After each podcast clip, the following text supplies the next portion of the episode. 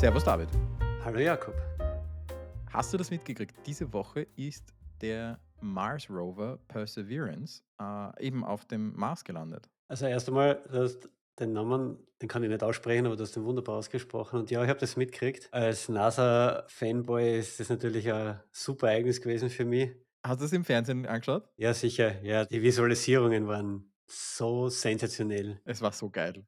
Also ich, ich noch viel mehr geblättet haben mich dann die ersten Videos vom, vom Mars, wo ich mir dachte, bist du deppert, das gibt Dieses 63, 360 Grad Foto. Und ich bin schon, ich bin schon so gespannt, wenn sie den Helikopter das erste Mal losschicken. Das, das wird so episch. Ich habe trotzdem eine kleine Schätzfrage äh, für dich für heute vorbereitet. Eh klar, irgendwas muss ich ja vorbereiten. Der Mond ist von der Erde 384.000 Kilometer entfernt. Ist eigentlich nicht so wahnsinnig viel, wenn man das jetzt so rechnet. Ich meine, es ist schon viel, aber jetzt nicht so wahnsinnig viel. Äh, ich glaube, der Erdumfang sind, wenn ich mich richtig erinnere, 42.000 Kilometer. Ähm, dementsprechend, das ist einfach so, damit man ein bisschen eine, eine Größenordnung hat. 384.000 Kilometer. Die Distanz von der Erde zur Sonne sind circa so 147 bis 152 Millionen Kilometer. Was ist die Distanz zwischen Erde und Mars?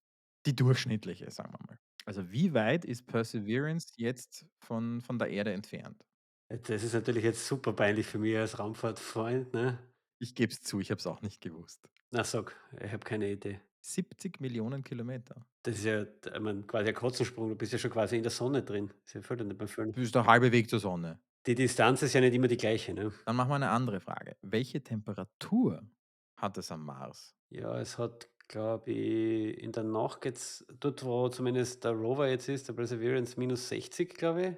Mhm, richtig. Und tagsüber kommt es auf den Nullpunkt hin. Ich bin mir gar nicht mehr sicher. Ich glaube, die minus 63 waren tagsüber. Das sind 100 Grad Temperaturschwankungen, muss er aushalten, was ja schon für sich genommen krass ist. Je nach Jahreszeit zwischen 0 Grad Celsius und minus 100 Grad Celsius. Die NASA veröffentlicht ja auch wahnsinnig viele sehr, sehr spannende Dokumente. Also es gibt da, ähm, wo war denn das? Das habe ich mal gesehen. Da gibt es einen Haufen so Forschungsergebnisse, gibt es einfach Public Domain, was ich mich erinnern kann.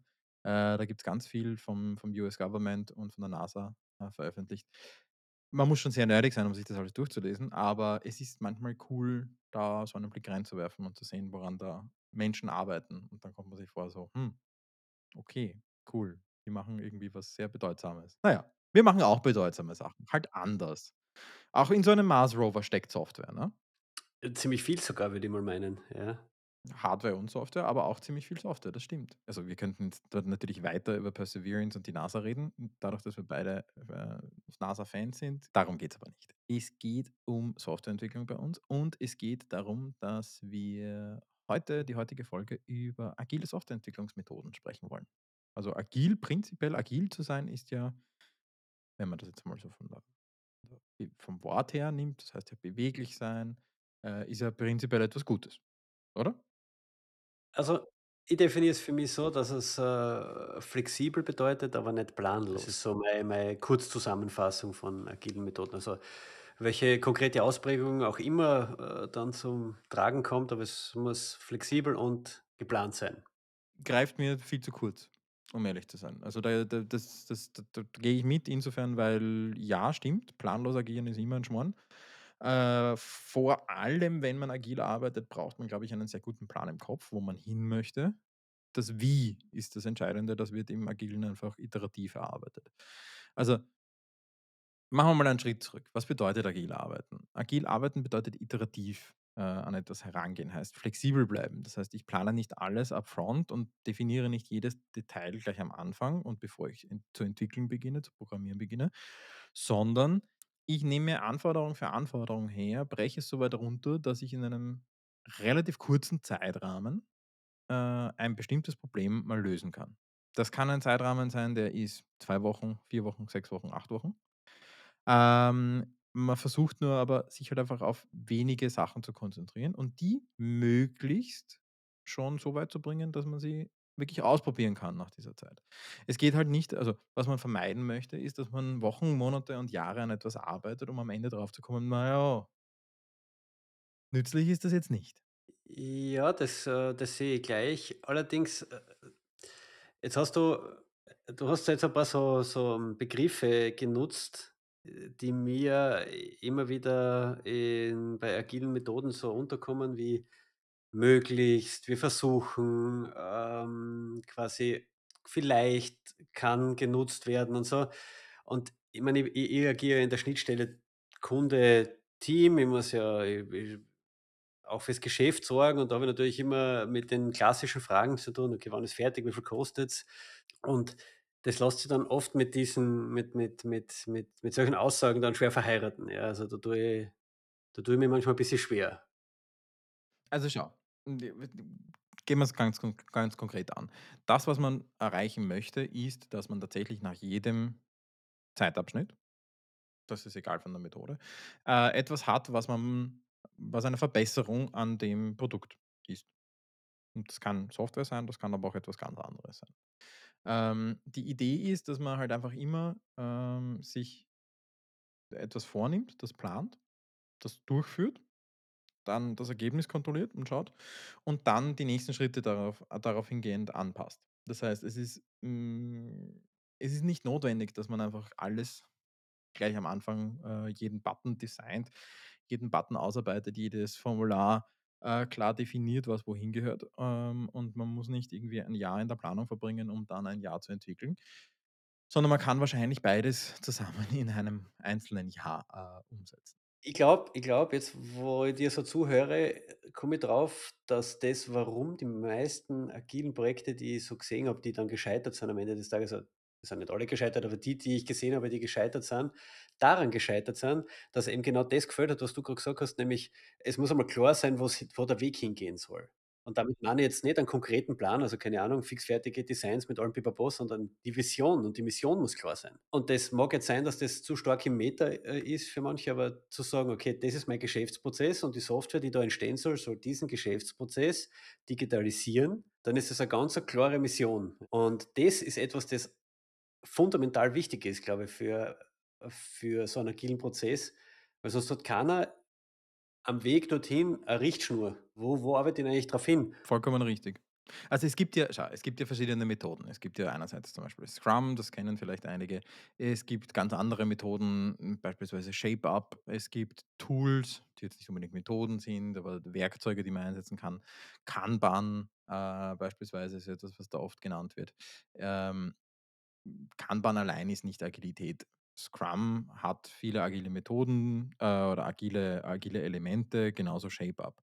Was alledem zugrunde liegt, ist, dass es irgendwo jemanden braucht, der, ähm, eine Vision hat, der weiß und sich vorstellen kann und das auch kommunizieren kann, wohin der Weg führt. Genauso wie du das gerade gesagt hast. Wo soll die Reise hingehen? Was soll am Ende dabei rausschauen? Und nur dann, wenn es jemanden gibt und im besten Fall ist das wirklich auch das gesamte Entwicklungsteam, nur wenn es da jemanden gibt, der oder diejenige das wirklich versteht, kommunizieren kann und raustragen kann, ähm, dann führt das in eine gewisse Richtung, wo man sagt: „Okay, das ist zielgerichtet.“ Ähm, was wir halt nicht machen, ist, dass wir also wo wir Agilität brauchen, ist beim Wie. Wo sie schädlich ist, glaube ich, ist beim Was. Also, diese 2 Fragen sind getrennt zu beantworten. Das Was möchte ich lösen? Was für ein Problem möchte ich lösen? Ähm da daran viel zu schrauben im Laufe eines Projekts bringt die birgt die Gefahr, ein Moving Target zu haben.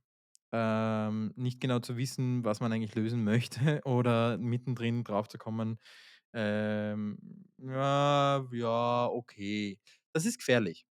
Das ist genau das, wo ich dann immer sehe, okay, Iteration für Iteration für Iteration, also sprich jeweils 2 Wochen in den meisten Fällen, vergehen und vergehen und vergehen. Und am Ende frage ich mich: „Wo wo ist denn jetzt grad der Mehrwert für für 'n Kunden für die Kundin entstanden?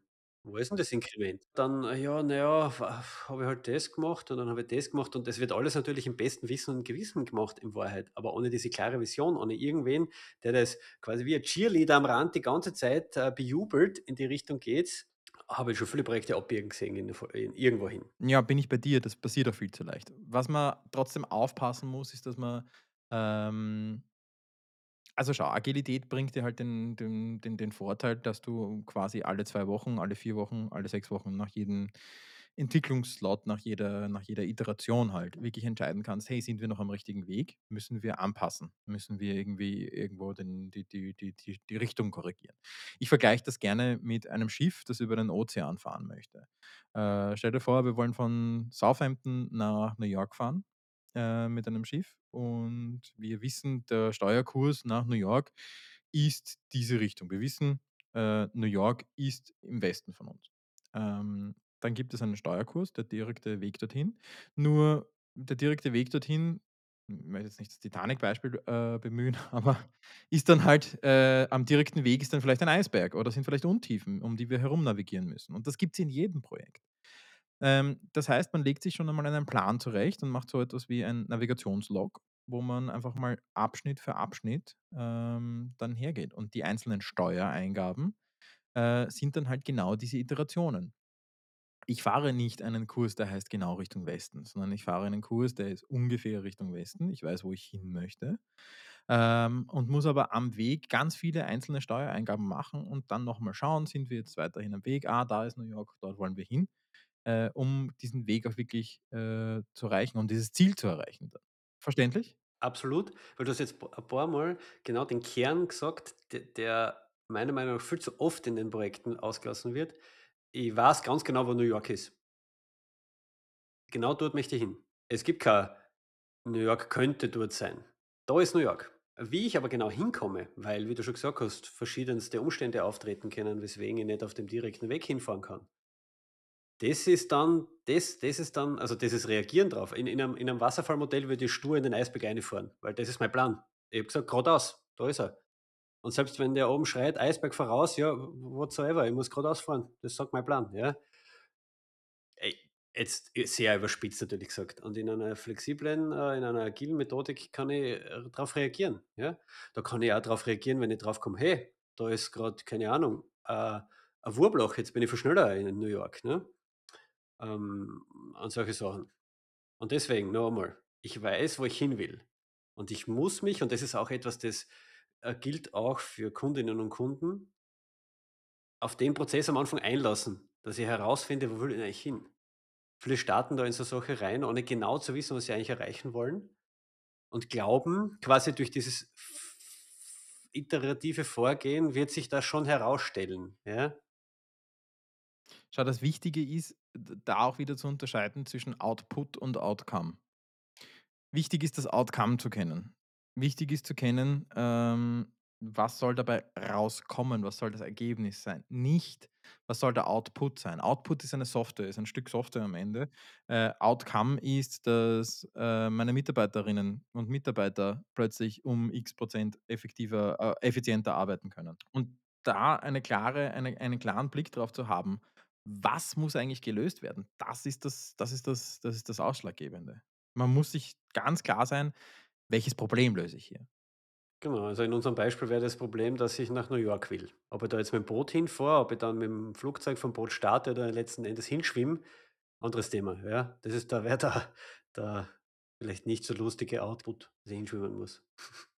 Bin ich ganz bei dir. Outcome ist Outcome ist, ich möchte in die USA kommen. Output ist, ich lande in New York. Ja, na, das ist mir schon wieder zu das wäre mir schon wieder zu schwammig. Also, der Out der Outcome muss schon spezifisch sein und messbar sein, ja. Ja, ah, okay, fair enough, fair enough. Und da ist es auch da habe ich jetzt, glaube ich, auch was gesagt, dass man da durchaus auch beleuchten kann, also die Messbarkeit, also das dieses dieses Outcomes, ja. Wie messe ich eigentlich, wie in so einem agilen Projekt mein Ziel erreicht habe, damit ich nicht äh, damit ich nicht quasi, äh, irgendwo bei Mexiko dort einmal durchfahre und noch mal 'ne ganze Runde drehe, ne? Spannende Frage, sehr spannende Frage. Ich denke, also das Erste, was mir in meinem Kopf jetzt gerade aufpoppt, sind OKRs. Objectives and Key Results, die genau diese Messbarkeit ja auch herbeiführen. Die sind so quasi eine, eine, Zielsetzungsmethode, um eine agile Zielsetzungsmethode, sagen wir mal so. Die kann man aber meiner Ansicht nach durchaus in Projekten auch einsetzen. Wie siehst du das? Du hast ja auch schon ein bisschen Erfahrungen damit gesammelt. Absolut geeignet, ja. Äh, ob man quasi jetzt das überall anwenden möchte, sei dahingestellt, aber äh, Fakt ist, du brauchst irgendein Medium, um das Ende zum also quasi den den Abschluss irgendwie festmachen zu können von einem Projekt, ja. Ja, du brauchst klare Ziele. Du brauchst klare Ziele. Ähm, auch etwas, ja. Ja, ich möchte vielleicht, keine Ahnung, ich möchte vielleicht ein bisschen mehr Umsatz machen oder ich möchte, dass meine Mitarbeiterinnen, äh, entlasteter sind. Das sind keine Ziele, das sind Wünsche, ja, äh, aber das kannst du nicht messen, ja. Okay, ein bisschen mehr Umsatz kannst du vielleicht messen, aber du hast kein konkreten Ende vom Projekt, weil was ist ein bisschen? Ja, vi definiert vielleicht wieder jeder anders, ja. Führt mich dazu, wie man Ziel Ziele formulieren soll. Es gibt da die SMART-Formel, ähm, die vielleicht manche kennen. Äh, das ist ein Akronym für beziehungsweise das sind einfach die Anfangsbuchstaben von ein paar Kriterien, die ein Ziel erfüllen sollte. Also, das erste ist spezifisch. Es muss klar formuliert sein, was es ist. Das zweite ist Messbar. messbar, ganz genau. Es muss einen messbaren Punkt geben, einen Datenpunkt geben, der entweder 0 oder 1 erfüllt ist oder nicht erfüllt ist oder der einfach zumindest einen Zielerreichungsgrad formulieren kann. Beispielsweise, ich möchte mehr Umsatz machen, hm, schlechtes Ziel. Ich möchte 10% mehr Umsatz machen, relativ gutes Ziel. Ich möchte 200.000 Euro mehr Umsatz machen, sehr gutes Ziel. Zumindest was die Messbarkeit betrifft. Der dritte Punkt, das A, Achievable wäre laut Spezifikation, ja, also quasi etwas, das erreichbar ist, auf das ich mich verständigt habe. jein. Äh, A ist activating. Ist es attraktiv? Es wie man sieht, es gibt sehr viele verschiedene Interpretationen dieses Punktes. Das Achievable ist nämlich das R, ist das realistisch. Ja, und bei R ist es quasi ist es ist es relevant. Genau. Es gibt die Alternativen dazu. Ähm, es gibt ja in der Wikipedia, ich habe jetzt gerade parallel die Wikipedia aufgemacht dazu, äh, gibt es eigentlich eine Tabelle, die sehr schön ist, die sagt genau diese Anfangsbuchstaben: Specific, Measurable, Activating, Reasonable and Time-bound. Äh, und sagt dann die englischen Alternativen und da steht genau bei A achievable und bei R resourced zum Beispiel oder relevant. Also es gibt durchaus die, die Dinge. Äh, womit ich gerne arbeite, ist spezifisch, messbar, attraktiv. Es ist etwas, worauf ich auch wirklich hinarbeiten möchte. Äh, es ist R realistisch und es ist T terminiert. Das heißt, das hat einen Endtermin. Das ist klar bis wann. Beispielsweise, ich möchte mehr Umsatz machen, hm, nicht so tolles Ziel. Ich möchte im Bereich Produktion ähm, bis Ende des Jahres 230.000 äh, Euro mehr Umsatz machen, ist ein sehr gutes Ziel, gegeben, gegeben dass 230.000 Euro realistisch sind. Das wäre ein sehr gutes Ziel beispielsweise. Und genau diese Zielsetzung hilft dabei, hilft natürlich dabei, den Rahmen abzustecken, in dem man sich bewegt. Also, wenn man irgendwie den, den weiß, welche Ziele man erreichen möchte, ist es, das ist essentiell meiner Ansicht nach dafür, dass man ordentlich agil arbeiten kann. Ähm, was es nicht heißt, ist man aber, dass man so unflexibel ist, dass man das dann auf, auf Teufel komm raus äh, verfolgt. Also, Ich glaube, an dem Punkt müssen wir mal noch klar machen, warum äh, warum's mir zum Beispiel so wichtig ist, Ziele festzulegen für so ein Projekt. Ähm, Flexibilität heißt da, dass am Ende des Tages die Entwicklerin, der Entwickler in letzter Konsequenz Entscheidungen trifft, die das Projekt beeinflussen, ja? Und solche Ziele also angefangen von einer Vision und einer Mission für so ein Projekt und den Zielen dazu, sind am Ende nur, ähm, Entscheidungshilfen.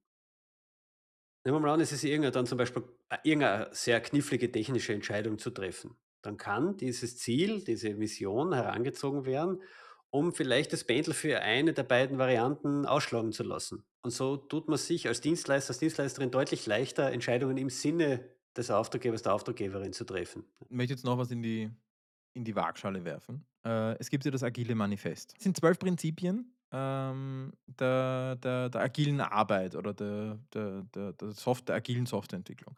Das ist ein sehr umfangreiches Set an, an Aussagen, ähm, hinter denen wir, glaube ich, aber alle, hinter, hinter all denen wir stehen können. Vielleicht gehen wir diese zwölf einmal ganz kurz durch und diskutieren sie ganz kurz an. Äh, ich glaube, wir können uns sehr schnell auf die einzelnen einigen. Also das erste Prinzip ist, die höchste Priorität ist, ähm, den Kunden durch frühe und kontinuierliche Auslieferung zufriedenzustellen. Das heißt, wir liefern sehr früh, so früh wie möglich und dann kontinuierlich funktionierende Software an unseren Kunden, an unsere Kundin aus. Darauf können wir uns einigen, oder? Absolut, also das hat da jeder Prozess irgendwie gemeint, den ich so gesehen habe in dem Kontext. Customer first. Es geht immer darum, Mehrwert zu schaffen, ja. Späte Anforderungsänderungen. Beispielsweise, es ändert sich äh, einfach durch Gegebenheiten, die, sie, die vorher nicht bekannt waren.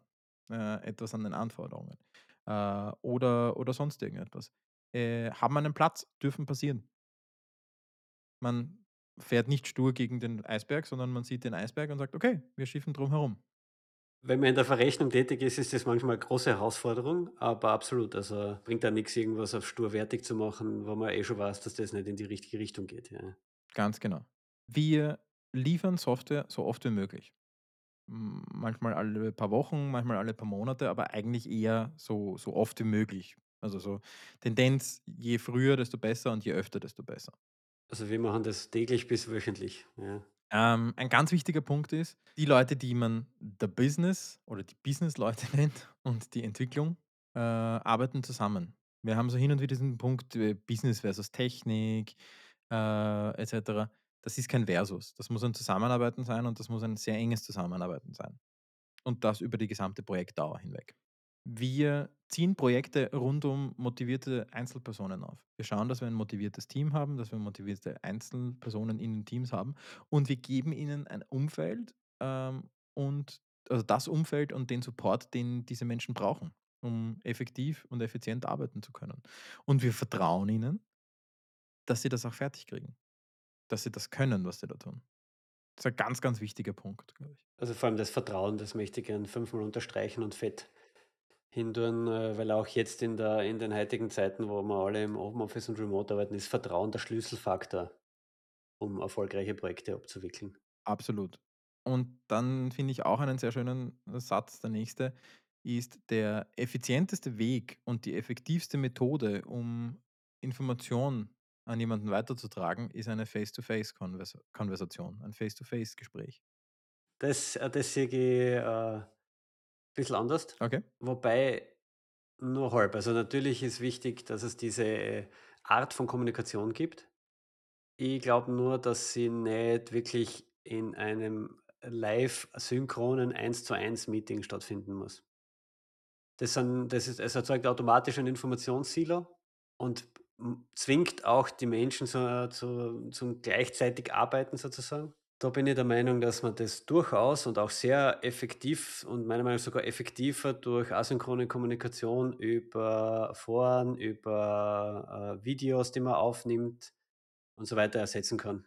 Funktionierende Software ist das primäre Maß des Fortschritts, des Projektfortschritts. Ich glaube, darauf kann man sich einigen. Ja, aber, ne, Aber muss sein, das hilft jetzt einfach nix. Was bedeutet funktionierende Software?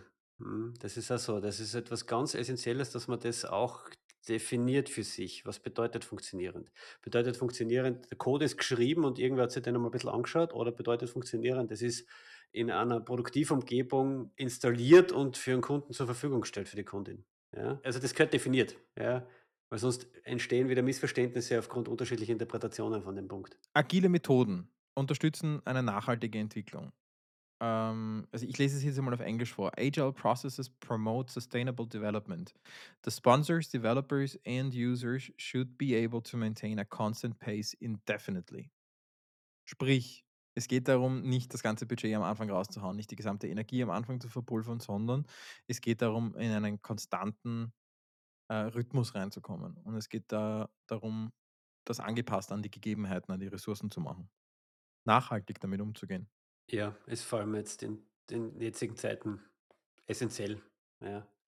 Keine Crunch-Time, nicht nicht nicht zu viel, ja. Kontinuierlicher Fokus auf technische Exzellenz und auf gutes Design ermöglichen und stärken die Agilität. Brauchen wir, glaube ich, nicht reden. Wenn wir kein keine wenig technische Schulden haben und wenn wir das Ganze von vornherein auch gut aufsetzen, dann sind wir agiler, können besser reagieren. Ja, was aber nicht bedeutet, dass ich vorm Projekt einmal 6 Wochen damit verbringe, mir alles, äh, hübsch herzurichten und, äh, mich in in technischen Spielereien ergehe. Ja, auch schon gesehen. Dass das am auf dem Punkt aufgehängt wurde, ja. Führt auch zum nächsten Punkt gleich.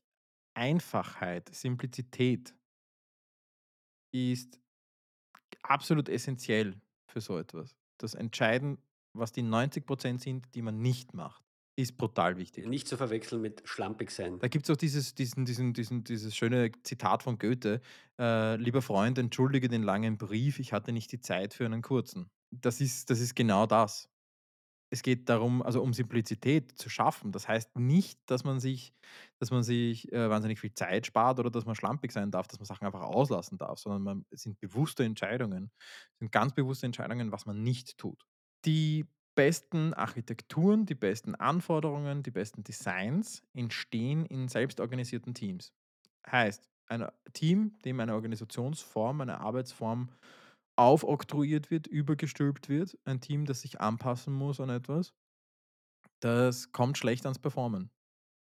Ein Team, das sich selbst organisieren kann, das diese Entscheidungen selbst treffen kann, bringt bessere Ergebnisse hervor. Ja, ich meine, man muss dann überlegen, für welche Größe an Unternehmung das Ganze, äh, konzipiert wurde, weil wenn ich eine kleine Firma habe und ich habe lauter 2 bis 3 Personenteams, dann wird dann wird dann wird es nicht effektiv sein, dass die einzelnen Teams jeweils individuell sich die ganze Arbeitsweise zurechtlegen. Das sehe ich nicht. Wieso nicht? Was ist das Argument dagegen? Na ja, die Learnings bleiben dann in diesen kleinen Teams zusammen und ich habe wenig, äh, Ankerpunkte, dass das in die Breite getragen wird. Es ist schwierig, die Menschen dann einmal, äh, von einem ins andere Team zu holen, weil auch selbst in diesen Microscopes schon anders gearbeitet wird. Also, da bin ich eher der Meinung, dass das das selbst organisiert bedeutet, dass das quasi mein also, in unserem Fall mein Unternehmen mit den 17 Menschen bedeutet und nicht die 2 Leute in ein Einzelteam in einem Projekt drin. Ich glaube, Zweierteams sind halt auch schon gar klein. Ja, ich meine, da können wir gerne 'ne eigene Folge drüber machen, ja, äh, weil alles größer als 3 ist für mich, äh, ineffektiv, ja. Ja, eigene Diskussion. Also, da ist vielleicht auch zu betrachten, selbstorganisierte Teams bin ich völlig dafür, aber nicht micromanagen, also nicht Mik Mikrogrößen quasi. Bin mir jetzt nicht ganz sicher, was du meinst. Ich definiere selbstorganisiert eben auf Unternehmensebene in dem Fall und nicht auf, äh, 2 Personen Teamebene. Ich glaube, damit ist vor allem auch gemeint, dass es dass es wenige Eingriffe von außen gibt auf die auf die Organisation des Teams. Dass ein Team so entscheiden entscheiden darf, so zu arbeiten, wie es dem Team am besten passt. Und ich glaube, dass das schon ein sehr wichtiger Punkt ist, um hm, Agilität einfach behalten zu können, um agil zu sein. Lass uns zum letzten Punkt gehen. In regelmäßigen Intervallen, in regelmäßigen Abständen reflektiert das Team, ähm, wie es effizienter und effektiver arbeiten kann. Sprich, die Auseinandersetzung mit der Vergangenheit, dieses Reflektieren, was ist gut gelaufen, was nicht, ähm, und das Ableiten von Maßnahmen, was kann man anpassen? Wie wie steuert man Entwicklungen entgegen? Wo muss man wo muss man einfach wirklich sich selbst verändern, sich als Team weiterentwickeln et cetera? Sehe ich einen großen Wert darin, sehe ich eine große Notwendigkeit und finde ich etwas sehr Wichtiges. Ja und nein. Ja, natürlich, äh, muss man einen Rahmen schaffen, wo man, ähm, über die Arbeitsweise reflektiert, wo man quasi, ähm, schaut, was war gut, was war schlecht. Gleichzeitig bin ich aber der Meinung, es wird oft beim ersten kleinen Schmerz schon alles verändert. Anstatt dass man an gewissen eine gewisse Arbeitsweise, einen Prozess einmal so lang lebt, bis man wirklich drauf hat, was man tut und dann ganz fundierte Entscheidungen trifft. Also dieses klassischerweise ja, sehe ich oft in in Scrums, wenn dann, äh, alle 2 Wochen ein Retro stattfindet und dann ja, dann tun wir das Daily um 5 Minuten verschieben und dort und da. Na ja, das Daily um 5 Minuten verschieben, das sind das das ist ja keine das ist ja keine Weiterentwicklung des eigenen Teams, sondern da geht's ja einfach darum, wir machen bestimmte Fehler und wenn man mit so einem Fehler irgendwie dreimal gemacht, wie verhindern wir, dass wir den noch einmal machen?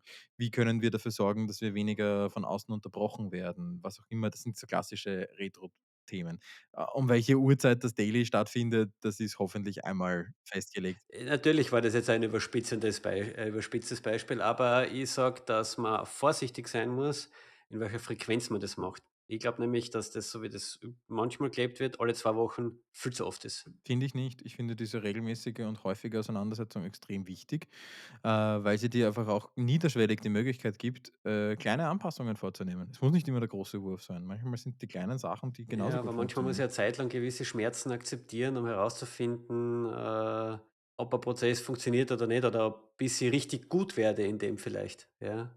Also, ich habe da oft das Gefühl, es wird bei der ersten beim ersten beim ersten, äh, Widerstand wird gleich, äh, pivotiert, ja, anstatt dass man mal so lange übt, bis man's richtig drauf hat. Weil es gibt ja auch so was wie Erfahrung von außen, ne? Und da muss man vielleicht mal Also reinleben. Ich bin prinzipiell bei dir, dass es nicht gescheit ist, die Grundfesten jeden Tag oder alle 2 Wochen neu zu erfinden und sich da ständig, äh, damit auseinanderzusetzen, was man jetzt alles ändern kann. Ich glaube aber, dass es trotzdem wichtig ist, sich damit auseinanderzusetzen, was hat man erreicht, was hat man, äh, verfehlt und warum hat man's verfehlt und wo muss man gegensteuern. Also, ich glaube, dass man viele Sachen sehr früh aufdecken kann, viele Schwächen. Ich bin schon bei dir, wenn man mal eine Entscheidung getroffen hat, äh, eine eine Methode auszuprobieren, dann sollte man sie nicht nach 2 Wochen über 'n Haufen werfen und sagen: „Ist alles ein Schatz, interessiert mich nicht.“ Äh, das bringt natürlich nix. Ich glaube aber, dass es genauso wenig bringt, nur alle, was weiß ich, 2 Monate, 3 Monate mal zu reflektieren, wie läuft's. Ich glaube, da kann man mal größer drüber reflektieren, wie läuft der grundsätzliche Prozess, aber das wie arbeiten wir zusammen? Wie arbeiten wir zusammen? Was sind uns für Fehler passiert? Wie können wir bei denen gegensteuern, dass uns die nicht noch mal passieren? Da muss das muss man oft machen. Andauernd eigentlich. Was ist der Hintergrund? Was ist deine Erfahrung damit? Ähm, einerseits, äh, eben, das das spielt auch dem vorherigen Punkt, wenn das in diesen kleinen Teams passiert, die ich für sehr effektiv halte, ähm, ist es super schwer, Learnings aufs auf das ganze Unternehmen auszubreiten, ja? Deswegen ist zum Beispiel so 'n Retro, wo es drum geht, äh, funktioniert der Prozess, den wir da jetzt grad machen, ja, immer, äh, also, zum Beispiel bei uns über die ganze Firma, ja? Das passiert nicht in den einzelnen Teams, weil der Scope ist mir zu klein da. Die einzelnen Teams, ähm, ähm, bringen alle ihre Learnings dann mit rein und gemeinsam entscheiden wir dann, was wir ob wir was verändern und was wir verändern, ja? Und alle tragen das dann mit wieder. Wo man wo ich schon regelmäßig am refl äh, wo ich bei dir bin, wo man regelmäßig reflektiert, ist halt dann, ähm, zu schauen: „Okay, hm, uns passieren in letzter Zeit ziemlich viel Bugs und warum und wieso?“ Und dass man sich diese Dinge natürlich anschaut, ja? Oder der Review-Prozess funktioniert noch nicht so ganz, ja? Aber auch da ist es dann wichtig wir haben zum Beispiel was, das, äh, äh, dass die die Teams, die die Retros dann machen, weil wir haben ja auch Reviews innerhalb der Teams, wo sie sich anschauen, was so gegangen ist und was nicht. Sie verfassen dann quasi eine Retro-Zusammenfassung, ja? Also, da geht's nämlich drum, dass natürlich ein Retro ist ein Safe Space und was in der Retro passiert, bleibt in der Retro, das ist eh klar, ja? Aber die unemotionale Quintessenz des Learnings, ja, die wird zusammengefasst und nach Einverständnis von jedem Einzelnen dann allen zugänglich gemacht, damit auch die anderen von eventuellen Learnings aus dem Team profitieren können, ja? Da geht's jetzt nicht drum, dass irgendwelche persönlichen Dinge oder zwischenmenschlichen Dinge, die in einer Retro natürlich auch aufgelöst oder bearbeitet werden, da nach außen getragen werden, drum meine ich. Das natürlich nicht, ja, und es muss jeder sein Hackerl drunter setzen. Das sind das sind ein paar Punkte an den agilen Methodiken, die mir zu stark auf, äh, einzelne und kleine Einheiten fokussiert sind und zu wenig auch auf das Unternehmen, ja? Weil am Ende des Tages muss ja das Unternehmen funktionieren, es muss, äh muss quasi Geld verdient werden, es müssen Menschen bezahlt Ich werden. glaube, es ist absolut legitim, sich seinen eigenen Reim auf diese Sachen zu machen. Und ich glaube, es ist absolut legitim, dass sich Teams da unterschiedliche Zugänge heraussuchen, unterschiedliche Zugänge nehmen, äh, unterschiedlich an die Sachen herangehen und unterschiedliche Sachen verwenden und manche Sachen sagen: „Na ja, nicht ganz so meins.“ Ich glaube ganz fest und sehr an den Wert von Reflexion.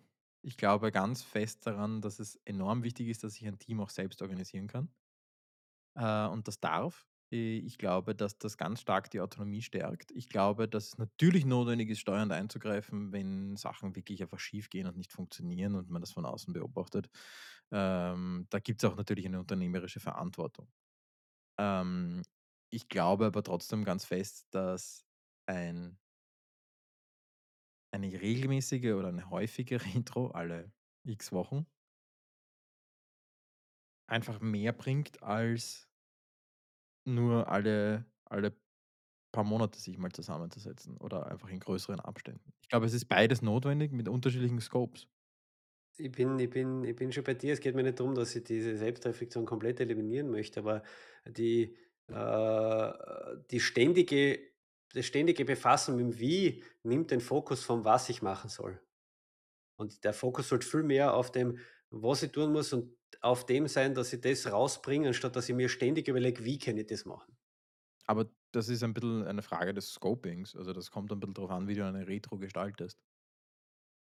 Du kannst ja die Fragestellung von vornherein dahingehend einschränken, dass du sagst, es geht nicht um den Prozess, sondern es geht darum, was funktioniert, was funktioniert nicht oder wo haben wir wo haben wir inhaltliche Probleme beispielsweise. Es muss nicht immer um den Prozess gehen. Es ist ein häufiges Feedback, das ich kriege aus dem Team heraus: „Lasst mir bitte mal arbeiten. Lasst mir bitte einfach mal meine Arbeit machen. Wir brauchen nicht ständig drüber reden, wie wir das machen sollen.“ Es geht, wie gesagt, nicht um das Wie immer nur. Also, in einer Retrospektive kannst du ja ganz klar eine Fragestellung stellen. Kannst du sagen: „Okay, das ist die Beobachtung.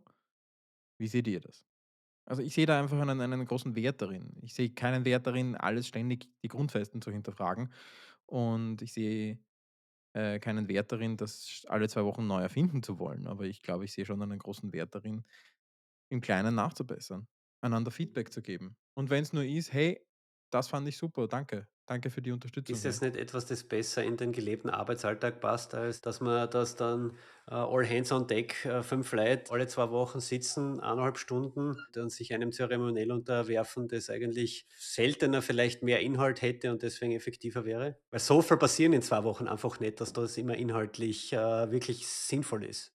Schau, aus meiner Sicht ist es Aufgabe eines Unwort Facilitators, äh, in Scrum nennt man Scrum Master. Äh, es ist Aufgabe einer Person, die, ähm die eine solche Retro leitet, dafür zu sorgen, dass da jetzt keine Bullshit-Punkte kommen und dass das jetzt keine Bullshit-Fragestellungen sind, wo man irgendwie alle 2 Wochen dasselbe sagt. Wenn das alle 2 Wochen genau dasselbe ist, gebe ich da recht, ist der Wert relativ gering. Ich denke, es ist trotzdem ein großer Wert da, sich einfach mit mit der mit der eigenen Arbeit und mit der Teamarbeit auseinanderzusetzen und sich oder einander Feedback zu geben und auch Feedback zu bekommen.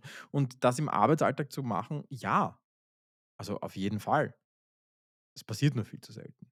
Und deshalb ist es gut, dafür einen einen einen einen Ort zu haben, wo das institutionalisiert wird. Wir können, äh, uns darauf einigen, dass wir unterschiedliche Ansichten zu dem Thema haben, glaube ich. Das hört sich sehr danach an. Ein Action-Item hätte man noch definieren sollen, glaube ich. Mich würde ja wirklich interessieren, ähm, ob ich mit meiner mit meinem Zugang, ja, da ganz allein bin oder ob es noch mehr Leute gibt, die so denken. Gerne an podcast@digi-watt.com. Mein Name ist Jakob Mahl. Mein Name ist David Wippel. Schönes Wochenende.